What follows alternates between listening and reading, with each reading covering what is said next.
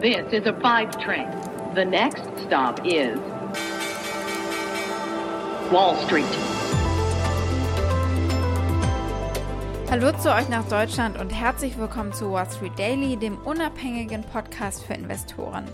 Ich bin Sophie Schimanski und los geht's mit dem US-Handelsmorgen.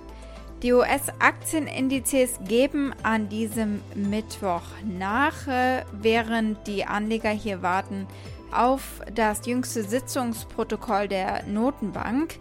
Werden Sie daran heute Nacht Erkenntnisse darüber erhalten, wann die Zentralbank beginnen könnte, die Anleihenkäufe zurückzufahren und äh, wie werden diese Erkenntnisse oder diese Hinweise aussehen? Seit der Sitzung im Juli gibt es ja innerhalb der Notenbank wachsende Unterstützung, eine Reduzierung im September anzukündigen und im Oktober dann damit auch zu beginnen. Die Rendite zehnjähriger Staatsanleihen stieg am Mittwoch vor der Veröffentlichung des Protokolls leicht auf etwa 1,27 Prozent. Der Dow Jones äh, verliert aktuell ganz leicht, wenn auch nicht mehr so deutlich wie vorbörslich. Der S&P 500 äh, gewinnt inzwischen wieder und der Nasdaq Composite ist quasi unverändert.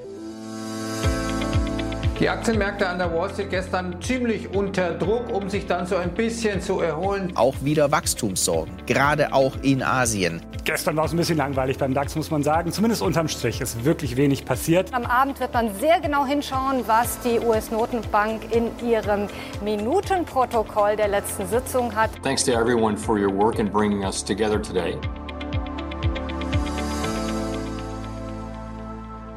Unsere Themen heute. Notenbankchef Jerome Powell sprach bei einem virtuellen Townhall-Meeting und es ging äh, vor allem um die Botschaften, die er hatte für die Studenten und Lehrer. Aber einen Knaller gab es, eine Aussage über die US-Wirtschaft. Dann schauen wir auf den Streit zweier Investorenlegenden, nämlich auf den Streit zwischen Kathy Wood und Michael Burry. Beide ja sehr berühmt. Wir gucken auf die Ergebnisse, die es vom Einzelhändler Target gab und auf die Ergebnisse der Baumarktkette Lowe's. Die Aktie des Tages ist die von Teladoc Health, dem Telemedizinunternehmen. Diese Aktie habt ihr euch gewünscht. Soweit die wichtigsten Themen der heutigen Ausgabe. Als Pioneer hört ihr die kompletten Folgen in unserer neuen App oder auf unserer Webseite pioneer.de. Wenn ihr noch kein Pioneer seid, könnt ihr euch da direkt anmelden. Damit unterstützt ihr unabhängigen Journalismus und ihr haltet unsere Angebote werbefrei.